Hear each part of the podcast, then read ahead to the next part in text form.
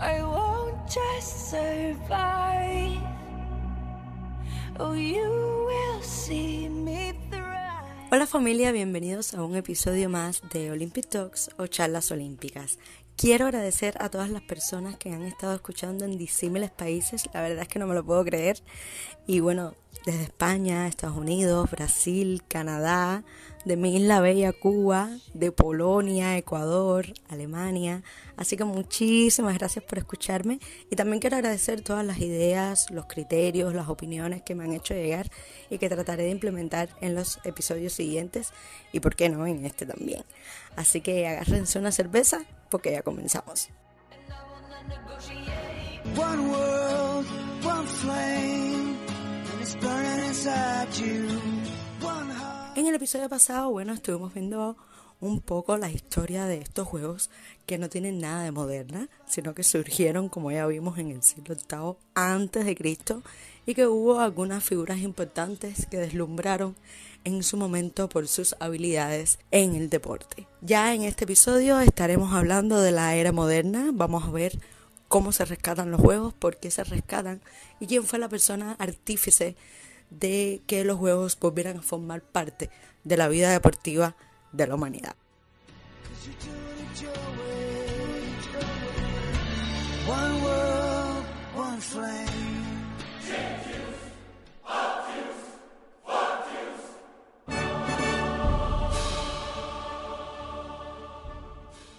Antes de adentrarnos en lo que yo considero que es un mundo fascinante, como son los Juegos Olímpicos en la era moderna, tenemos que decir que hubo algunos acontecimientos que marcaron un punto de inflexión en la historia de la humanidad de manera general.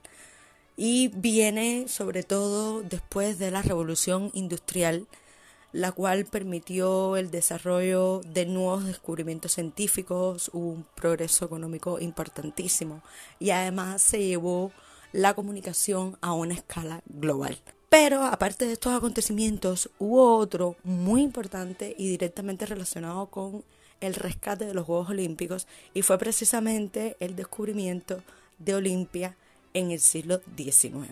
Ya en el año 1829 los franceses habían comenzado eh, algunas excavaciones en el área del santuario, pero se habían concentrado más específicamente en lo que era las estatuas de Zeus y todo el santuario dedicado específicamente a él.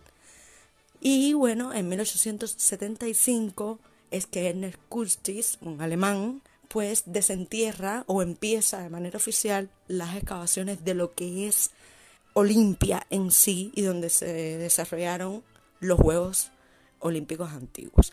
Este fue el detonante para que resurgiera ese interés por los Juegos antiguos y esa pequeña chispa para que volviera a generarse un interés porque se retomara esta competición deportiva tan famosa y prestigiosa en tiempos antiguos. Se realizaron varios intentos por retomar este evento como competencia deportiva en Inglaterra, en Alemania, pero sobre todo en Grecia, que fue donde surgieron.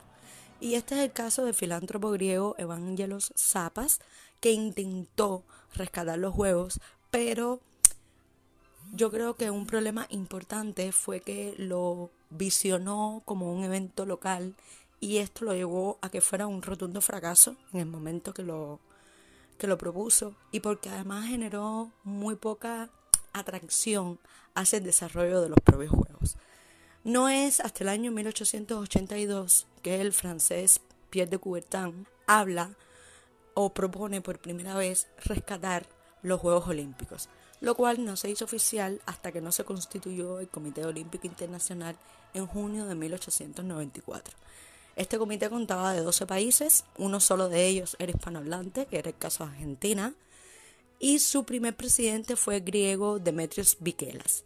Que haya sido un griego no fue casualidad, porque se podrán preguntar, como mismo me pregunté yo en su momento, que por qué no fue el propio Pierre el primer presidente del comité. Y es que esto tenía una visión estratégica. Pierre no solo propuso la idea de una manera muy inteligente, sino que realizó todo un recorrido para buscar apoyo. Y él, como visionario al fin, vio que la posibilidad de tener una persona griega presidiendo este comité iba a ser un factor fundamental para que se pudiera dar el rescate de los juegos que él tanto estaba buscando. Otra idea que tenía el varón era que los primeros juegos se realizaran en 1900 en París, que era su ciudad natal. Pero el propio comité fue el que contradijo o el que se opuso a esta idea, ya que iba a haber un espacio de tiempo muy largo entre la constitución oficial del regreso de los juegos al desarrollo de su primera edición.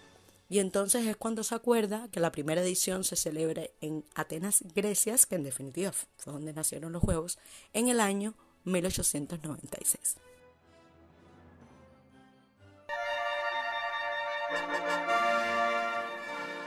Y es así como llegamos a la primera edición oficial de los Juegos, que fue, como ya dije, en Atenas 1896. Estos Juegos se desarrollaron entre el 6 y el 15 de abril de ese año y no estuvieron exentos de obstáculos y reveses para su propio desarrollo. Y es que el país anfitrión, Grecia, vivía una profunda crisis económica en aquellos momentos. No obstante, el empeño y la emoción de los propios griegos por rescatar una tradición tan antigua y tan importante para ellos hizo posible que finalmente se desarrollara. Tuvieron mucho éxito, sobre todo porque concentraron la mayor participación en un evento deportivo hasta ese momento y el lugar donde se desarrollaron fue el Estadio Panathinaiko, que se reconoce hoy como el primer gran estadio olímpico del mundo moderno. Participaron cuatro naciones, hubo nueve pruebas deportivas y 240 atletas. Válido decir que no había ninguna mujer. Entre los atletas destacados, no puedo dejar de mencionar en primer lugar a James Connolly, que fue un estadounidense que ganó la prueba de triple salto, convirtiéndose así en el primer campeón olímpico de la era moderna. Pero no solo eso, además ganó plata en salto de altura y bronce en salto de longitud, haciendo podio completo en un mismo juego. Otro atleta destacado fue Spiridon Lewis, que ganó la maratón, hoy considerada la prueba reina de los Juegos Olímpicos modernos. Y como curiosidad te traigo que la maratón no se celebraba en los Juegos antiguos. Esta fue una idea del propio Pierre de Coubertin para homenajear la historia que hay detrás de esta carrera. En el perfil del podcast, en Instagram y en su página en Facebook, voy a postear eh, algo muy interesante relacionado con la maratón, desarrollando un poco la historia que hay eh, detrás de ella. Así que te invito a que, a que pases por ahí.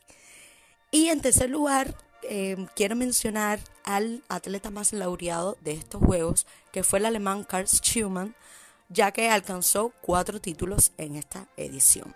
En el medallero Estados Unidos de América se alzó como vencedor con 11 títulos y le siguió el propio país anfitrión Grecia con 10. Otra curiosidad que te traigo es que no se entregaban medallas de oro, sobre todo porque Coubertin lo veía como una idea que iba en contra de ese propio espíritu olímpico que él tanto quería desarrollar. Y por ello solo se entregaba plata y bronce más un diploma y una rama de olivo. No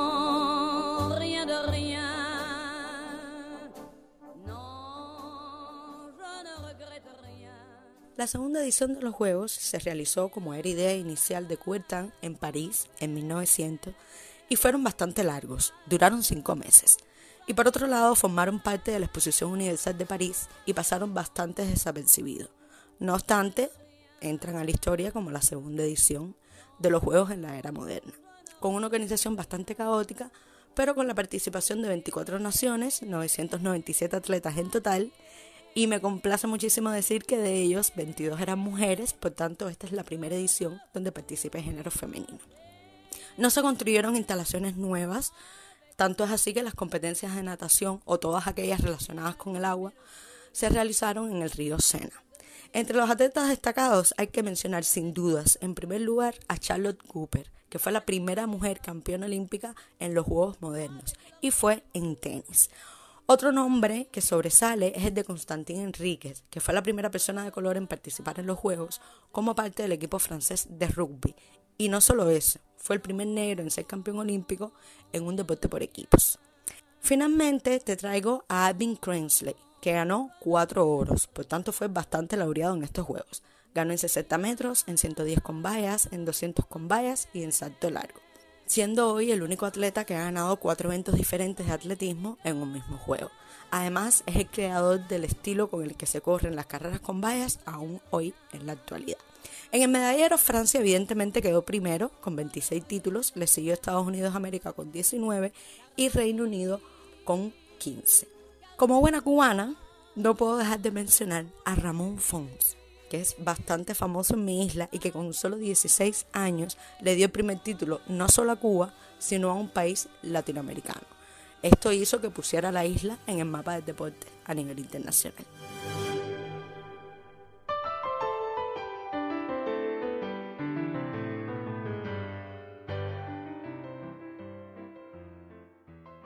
Y llegamos a la tercera edición de los Juegos. Estas se desarrollaron en San Luis, Estados Unidos, en 1904, aunque debieron haberse celebrado en Chicago, pero por diferentes razones terminaron celebrándose en la ciudad de San Luis. Hubo poca participación europea y esto se debe a que en aquellos tiempos el único transporte transatlántico que existía era el barco de vapor y resultaba extremadamente caro. La organización fue la más desastrosa jamás vista en la historia de los Juegos modernos, incluso más que en París, su antecesor, que ya habíamos hablado que fue bastante caótica. Un punto a favor es que fue en esta edición donde se empezaron a entregar las tres medallas, el oro, la plata y el bronce. Además se incluyeron el boxeo y la lucha libre como deportes olímpicos y un punto no a favor es que lamentablemente estos juegos estuvieron marcados por la segregación racial. Entre los atletas destacados hay que mencionar a Arky Han, que era conocido como el meteoro de Milwaukee, quien ganó oro en 60 metros, en 100 metros, en 200 metros, con récord incluido de 21.60, el cual duró 28 años, roto por su compañero Tomás Editolan en los Juegos de Los Ángeles 1932 con un cronómetro de 21.20. Otro atleta que hay que destacar, sobre todo por el tema de la segregación racial que se vivió es George Posh, quien se convirtió en el primer atleta de color de la historia en subir a un podio olímpico de manera individual para recoger su medalla de bronce en las pruebas de 200 y 400 metros con vallas. Y finalmente, el deportista más laureado de estos Juegos fue el gimnasta, también norteamericano, Anton Eida, que ganó 5 medallas de oro y una de plata en diferentes ejercicios gimnásticos. El medallero evidentemente lo ganó Estados Unidos con 79 títulos, le siguió Alemania con 4 y Cuba con 4. Todas las medallas de oro de Cuba fueron en esgrima, con la participación de Ramón Fons, que ya lo habíamos mencionado, y que constituye la mejor posición de mi isla preciosa en unos Juegos Olímpicos. Si bien Alemania y Cuba tienen la misma cantidad de títulos, Alemania queda en una posición superior porque tuvo más medallas de plata y más medallas de bronce. Esta organización para tener el podio del medallero se mantiene hasta la fecha.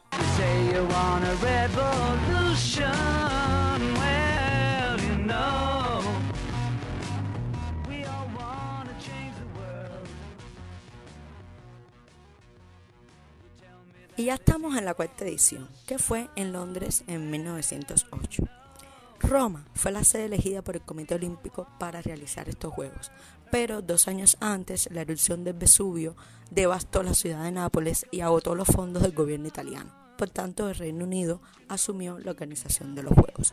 Con esta edición, los Juegos recuperaron su antigua gloria, volviendo a las raíces griegas con las cuales nacieron. También hay que decir que fueron los Juegos más largos. Duraron seis meses y cuatro días, desde abril hasta octubre.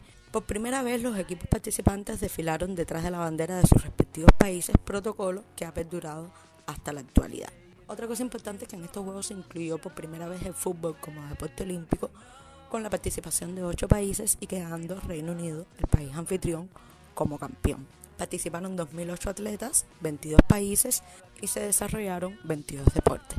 En el medallero quedó Reino Unido en primer lugar con 56 títulos, Estados Unidos con 23 y Suecia con 8. En el caso de los atletas destacados, voy a empezar por una persona que hoy mantiene el récord que estableció. Y estoy hablando del sueco Oskar Suhan, que es el campeón de más edad en tener un título olímpico, ya que se cree, porque difiere un poco la edad cuando miras varias bibliografías, pero entre los 60 y 64 años cuando ganó su primer título y mantiene su récord hasta el momento. Otro atleta destacado fue Rey Eury, con oro en salto alto por tercera vez consecutiva, y es el único atleta en tener ocho títulos individuales en el atletismo.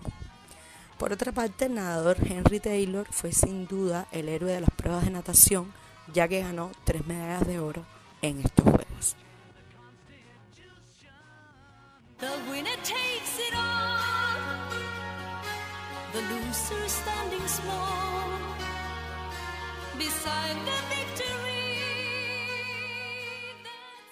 Y llegamos a la quinta edición de los Juegos, que será la última que veremos en este episodio. Fueron celebrados en Estocolmo en 1912 y marcaron el inicio de lo que debería ser el desarrollo de los Juegos en el futuro, ya que fueron los mejores organizados hasta el momento. El modelo presentado por sus organizadores fue el mejor y sirvió de referente para la organización de eventos posteriores de esta envergadura. Duraron cuatro meses, desde marzo hasta julio de ese año, y participaron 2.547 atletas de 28 países, entre ellos 57 mujeres. Estamos viendo que hay un aumento progresivo de la participación femenina. Un dato importantísimo y muy curioso es que fue la primera vez que se usaron los cronómetros y el photo finish para las clasificaciones y la veracidad de las marcas. Además, también se disputó por primera vez el pentatlón moderno, que consistió en las disciplinas de tiro, natación, esgrima, equitación y carrera pedestre. Para el género femenino se incluyeron por primera vez los saltos y la natación, y se realizó el debut de Japón, convirtiéndose en la primera nación asiática en participar en unos Juegos Olímpicos. En los atletas destacados tengo que resaltar la primera aparición de lo que fuera el gran referente de los fondistas finlandeses, que si te gusta el deporte sabrás que fueron catalogados como los finlandeses voladores. Y estoy hablando de Jens Kogemann, que ganó las pruebas de 5.000 metros y 10.000 metros, batiendo las plusmarcas mundiales que existían hasta el momento. Además, también ganó la carrera de campo a través, que hoy por hoy no se realiza. En la natación femenina, que ya vimos que se incluyeron en estos Juegos por primera vez, aparece la que se considera como el referente de la natación femenina en Juegos Olímpicos. Y estamos hablando de la australiana Fanny Durash, que ganó la medalla de oro en los 100 metros libres con un crono de 1 minuto 19 segundos. Es válido destacar que esta nadadora detentó en su momento los récords mundiales en dos distancias muy dispares, como eran las 100 yardas, la más corta, y la más larga, la milla inglesa. La victoria del maratón se la llevó el sudafricano Kenneth McArthur con 2 horas 36 minutos. Y Ralph Craig tuvo una doble victoria en 100 metros con 10.80 y en 200 metros con 21.70.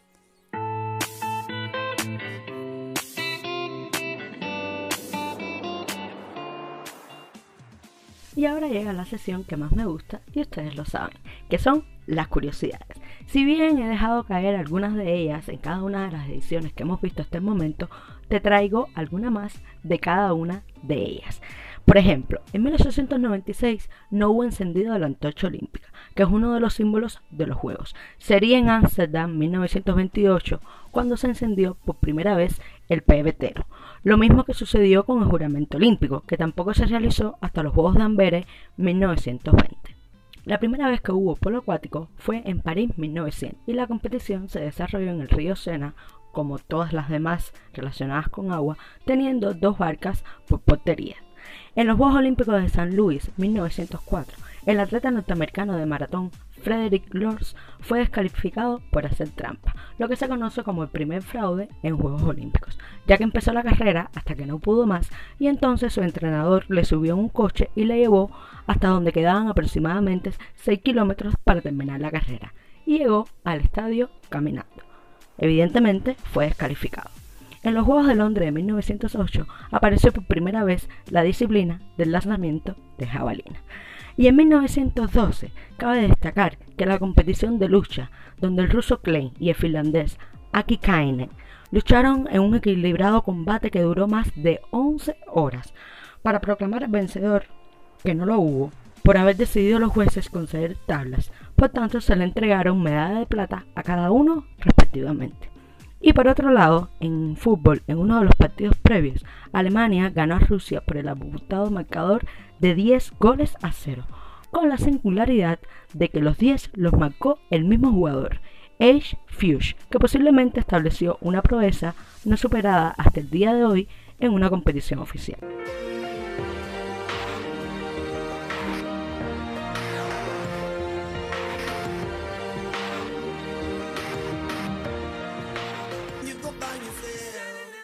Y ya estamos en el Hall of Fame.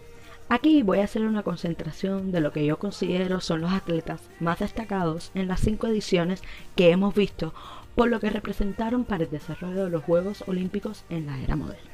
En primer lugar te traigo a James Connolly, del cual ya hemos hablado, y que se convirtió en el primer campeón olímpico moderno después de 1503 años.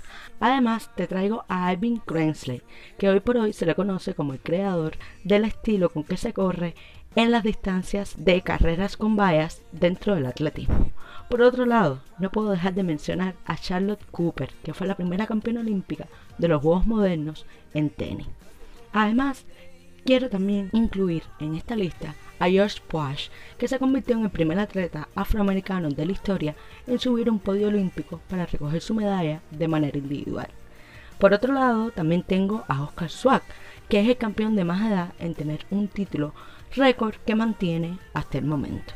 También quiero mencionar a Ramón Fon, que fue el primer cubano en tener un título olímpico y que puso a la isla en el mapa del deporte, como ya habíamos conversado.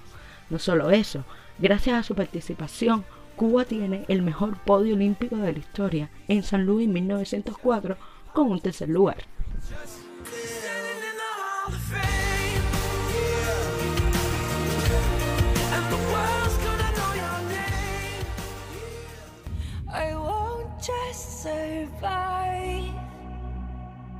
Oh, you will see me thrive. Can write my story. Y así amigos, hemos llegado al final de este episodio. Espero que hayas aprendido, recordado o simplemente disfrutado de este tiempecito conmigo, como siempre te digo. Lo importante de estas primeras ediciones, a pesar de que algunas de ellas tuvieron mala organización, es que siempre se realizaron cada cuatro años, manteniendo ese espíritu olímpico de restablecer los Juegos como una competencia importante dentro de la historia del deporte. Los siguientes juegos debieron haberse realizado en Berlín 1916. Sin embargo, el estallido de la Primera Guerra Mundial dos años antes lo impidieron, convirtiéndose en los primeros juegos que rompían la tradición de celebrar la cita olímpica cada cuatro años. Los juegos modernos no lograron imponer la tregua sagrada. Por el contrario, la guerra los anuló y esta no sería la primera vez. Recuerda que este podcast tiene perfiles en Instagram y en Facebook y ahí siempre vas a tener información extra de los episodios que ya se han realizado. Yo soy Giselle y te mando un beso enorme.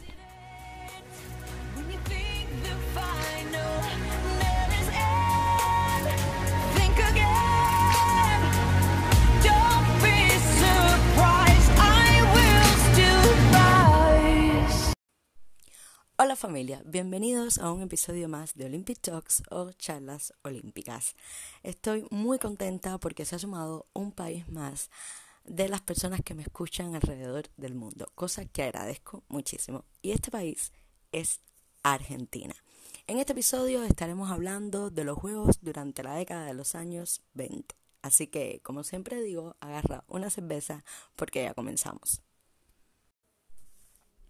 La sexta edición de los Juegos Olímpicos debió haberse realizado en Berlín 1916, pero por el estallido de la Primera Guerra Mundial dos años antes, esto fue imposible. No obstante, se mantienen en la historia como los sextos Juegos, aunque no se celebraron, porque recuerden que Olimpiadas es el periodo de cuatro años que sucede entre juego y juego. Por tanto, el Comité Olímpico Internacional decidió seguir este conteo y es por eso que los Juegos de Amberes 1920 son la séptima edición de los Juegos y no la sexta.